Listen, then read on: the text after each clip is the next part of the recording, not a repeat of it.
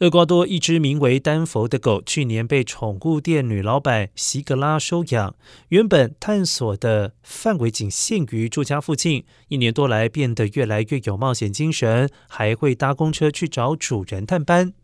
第一次看到无预警造访的丹佛，席格拉表示非常的惊讶和开心，但这并非是最后一次。从此之后，变成丹佛的日常。他经常搭着公车去探望工作的主人，而该路线的公车司机也很有默契。每当看到丹佛上车，就会自动在他主人店铺附近的站牌停车，让他下车。